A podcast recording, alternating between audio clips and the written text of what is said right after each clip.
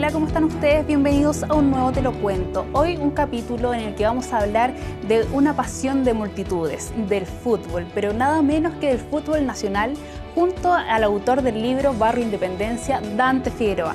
¿Cómo estás, Dante? Hola María Pía, buenas tardes, mucho gusto saludarte. Qué bueno que nos puedas acompañar acá en Te lo cuento para hablar de tu nuevo libro, Barrio Independencia. Pero antes de profundizar y conocer todos los, todas las historias que tiene este gran libro, vamos a revisar las fichas porque les queremos contar, bueno, que se lanzó hace muy poco, es un libro eh, que si bien salió a finales del 2020, recién en enero hicieron el lanzamiento oficial y es de la editorial Noche Unánime. Así que Dante, ahora quiero conversar contigo de cómo empezaste a crear este libro. Eh, sí, bueno, yo soy residente de la Comuna Independencia. Soy, bueno, mi familia llegó acá, mi abuelo llegaron en la década de los 30, o sea, hace poco más de 90 años. Y siempre mi historia ha estado asociada a la, comuna. Y, bueno, hace como por lo menos unos 8 o 9 años realizo investigaciones en términos del patrimonio en general. Eh, digamos, de la cultura y de los elementos, digamos, que marcan eh, la historia de Independencia o del barrio Independencia, ¿cierto? Todo lo que va al norte del Mapocho. Y, en, esa, en esa investigación, que veía en realidad por otro curso, eh, por situaciones un poco más ligadas quizá a la historia, a la historia oral, me voy encontrando con, eh, con, una, con una gama importantísima de elementos que daban cuenta de cuán importante era el fútbol en el sector. Entonces, en la medida que voy investigando otras temáticas, me, voy encontrando con cómo distintos clubes de fútbol, ¿verdad? distintas instituciones, recintos deportivos, incluso primeras canchas que se van a, se van a digamos, a situar al norte del, río Mapocho, desde prácticamente el centenario en adelante, eh, le, daban, le iban dando una significación, una importancia no menor y a partir de ello eh, eh, me pongo, digamos, hace como cuatro años ya en, el trabajo de empezar a recopilar y sistematizar esta información que yo iba encontrando casi como rompecabezas, digamos, yo un rompecabezas que claramente hoy no, está terminado, este un esbozo de, un, proceso bien largo que se dio por lo menos 30, 40 años desde la llegada Del, del fútbol a Valparaíso y cómo se va se va, digamos, eh, de alguna manera naturalizando en, Santiago y en particular en el barrio norte de la ciudad de Santiago. Así es. Bueno, este libro, si bien tiene harto de fútbol, también tiene mucha historia, que es tu profesión, a lo que te dedicas con mucho cariño, porque no solo eh, empezaste a escribir el libro y te empezaste a investigar, sino que has colaborado con varios otros autores también en revivir el patrimonio nacional. Eh, sí, claro, eh, como, como, te comentaba un poco, eh, claro, yo parto, digamos, haciendo historia local, recuperando la historia de los barrios y a partir de, y a partir de ello y trabajando, digamos, con otros también autores en otras investigaciones, coautoría de otros libros y también en una autoría de algunos textos un poco más como escolares, me voy dando cuenta de, de, esta riqueza que tiene no solamente el fútbol, sino que tiene en general eh, una identidad clara en el barrio Independencia, asociado ¿cierto? a la hípica, a su vocación sanitaria, a su entretención, la cantidad de teatros, a la cantidad de intelectuales que también eh, eh, empiezan a circundar al norte del, río Mapocho, el barrio La Chimba, ¿verdad? Un, barrio que es, tan antiguo como desde la colina en adelante. Y, en este, digamos, en este contexto territorial vamos a encontrar, digamos, el nacimiento o el afincamiento del fútbol en, al norte de la, ciudad de Santiago y cómo se va a ir desarrollando y cómo los distintos ciertas instituciones se van a ir fortaleciendo justamente en este, en este territorio. Yo debo admitir que no soy futbolera, pero sí me gusta mucho la historia y es muy entretenido como va narrado y además va acompañado de muchas imágenes. Así que las personas que no son muy buenas para el fútbol también se los recomendamos porque es muy rico en historia y tiene muchos documentos, tiene muchas imágenes que uno puede ir disfrutando y también tiene algunas anécdotas personales porque si bien tú me decías que eres del barrio Independencia, tu familia también lo fue y tu abuelo, tu abuelo fue gran parte de la historia del fútbol nacional. No sé si me puedes contar un poquito de por qué es tan importante. Claro, mi, básicamente, bueno, yo soy, soy bien futbolero, digamos, pero, pero mi interés por estudiar la historia del fútbol da cuenta justamente con la participación de mi abuelo eh, en la Unión Deportiva Española. Eh, bueno, mi abuelo murió en la, década de los 80, hace harto rato, pero, eh, y los abuelos de antes, digamos, no tenían una gran comunicación con su hijo, pero sí lo tuvo conmigo en algunos momentos de su vida y yo sabía que él había jugado en la Unión Deportiva Española y hablaba, digamos, de hazaña y un montón de cosas que, para uno como yo era chico, digamos, 12, 13 años, lo veía casi como una mitología. Y hace como 8 años eh, me puse a investigar qué tan desierto era aquello. Y a partir de entonces me doy cuenta que efectivamente mi abuelo fue uno de los primeros chilenos que va a participar en los equipos los españoles, eh, que eran, como tú sabes, conformados solamente por personas de la colonia. Y no solamente aquello, sino que tuvo la posibilidad el año 25 de, de, ser campeón de la Copa Chile, junto a una de las figuras emblemáticas de la, de la era amateur de la Unión Española, Juan Legarreta, un español, ¿verdad? Eh, y además eh, tuvo la posibilidad de hacer un gol en ese partido.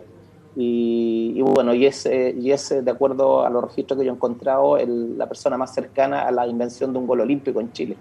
Entonces, bueno, claramente esta historia de, recuperar eh, la historia local tiene que ver, claro, con mi propia identidad barrial y con mis raíces, con mi, con mi familia, digamos, bueno, y la participación en particular de mi abuelo como futbolista amateur, destacado.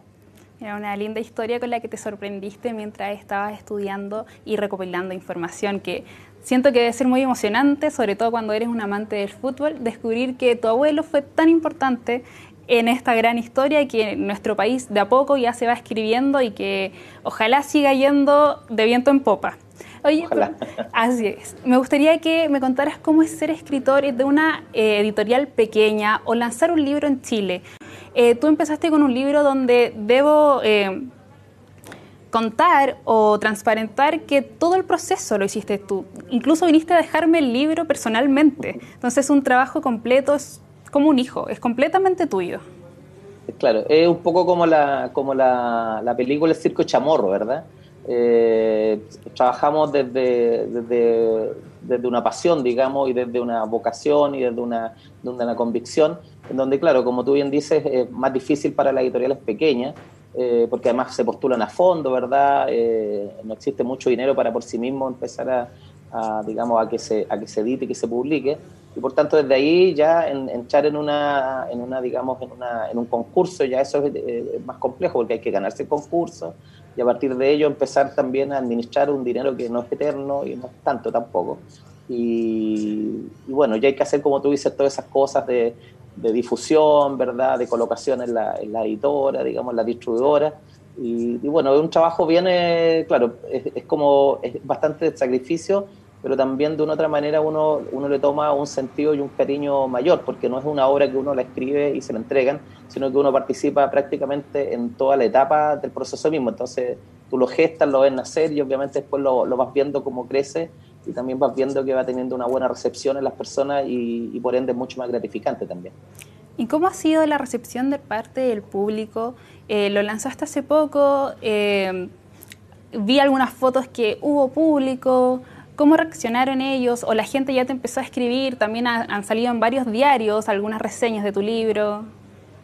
Sí, eh, mira, ha tenido bien buena recepción, bueno, en, especialistas, porque además ah, es un libro bien transversal que no solamente habla de historia del fútbol, o sea, ha sido, ha sido visto desde la prensa deportiva futbolera, por decirlo de alguna manera, hasta la prensa que ve, eh, ve el fútbol, eh, como también lo veo yo, digamos, yo uso un poco el sentido del libro, como, como una entidad que se entronca con, eh, con, la misma identidad barrial, como el fútbol es importante para los barrios, como el fútbol fue desempeñando un papel importante. Eran muchas historias, digamos, hay mucha de investigación, pero hay mucho de compilación y hay mucho de sintetizar una historia que se sabía eh, de alguna manera, por lo menos las personas, digamos, de más edad, existía en el norte de la ciudad de Santiago, pero probablemente nadie se había dado el trabajo de, tratar de sistematizarlo y yo traté de hacerlo de la manera más seria y más científica desde el punto de vista de la ciencia histórica. Ha tenido muy, muy buena recepción, muy buenos comentarios, eh, me han pasado incluso varias anécdotas que, bueno, tendríamos que tener más tiempo para comentarlo, de personas que han encontrado fotos de sus familiares, por ejemplo, ahí, y que me han, se han comunicado conmigo por, eh, el tema de lo emocionante. O sea, han visto, bueno, hay, un club que fue el primero que viajó al Perú, Club Santiago, el primero que viajó al Perú después de la Guerra del Pacífico y un, eh, y, eh, y un nieto, digamos, de esa primera generación, bien nieto más bien dicho, se encuentran estas fotos y se encuentran de esta historia que ellos la contaban, un poco igual, como que la contaban en familia, pero hoy día se encuentran de que hay un libro que rescata esa situación. Entonces es mucho más valioso para mí también, porque claro, yo como habitante de un territorio me, me alegra mucho que la gente encuentre sentido a la vida y a, las situaciones que además nuestros ancestros nos dejaron como herencia. Así es, viste, podemos usar muy bien el cliché de que es una pasión que une multitudes, ha unido a varias familias, ha encontrado familiares en las fotos, así que a todos los que tengan esta gran pasión o compartan este sentimiento con Dante, los invitamos a que busquen el libro y lo revisen, lo lean y lo disfruten. Pero antes de despedirme quiero saber cuál es tu parte favorita del libro o de escribir este libro.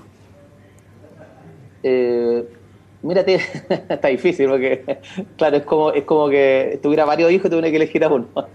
Mira, yo creo que en, términos de, aporte, eh, fundamentalmente lo, veo por el lado de, de los futbolistas que, que se afincaron acá en el, sector norte de la ciudad de Santiago, encontré varias cosas inéditas y también me parecería que la primera parte que tiene que ver con las primeras canchas, eh, que es bien interesante, que son, digamos, la antesala a los estadios. Me parece que por ahí hay un, hay un aporte a la, a la historiografía deportiva, sin duda, y para mí, digamos, un orgullo poder aportar un granito de arena en aquello. Bueno, Dante, yo te agradezco haberte dado el tiempo de conversar con nosotros en Te lo cuento. Los dejamos a todos invitados a que busquen su libro, Barrio Independencia, la cuna del fútbol chileno. Así que muchas gracias y que vaya todo muy bien. Listo, no, muchas gracias a ti, gracias por la invitación, bueno, y éxito en los proyectos futuros que tengas. Gracias, igual. Nosotros también nos despedimos, pero lo dejamos cordialmente invitado a que nos sigan en nuestras redes sociales, arroba megapluscl vemos.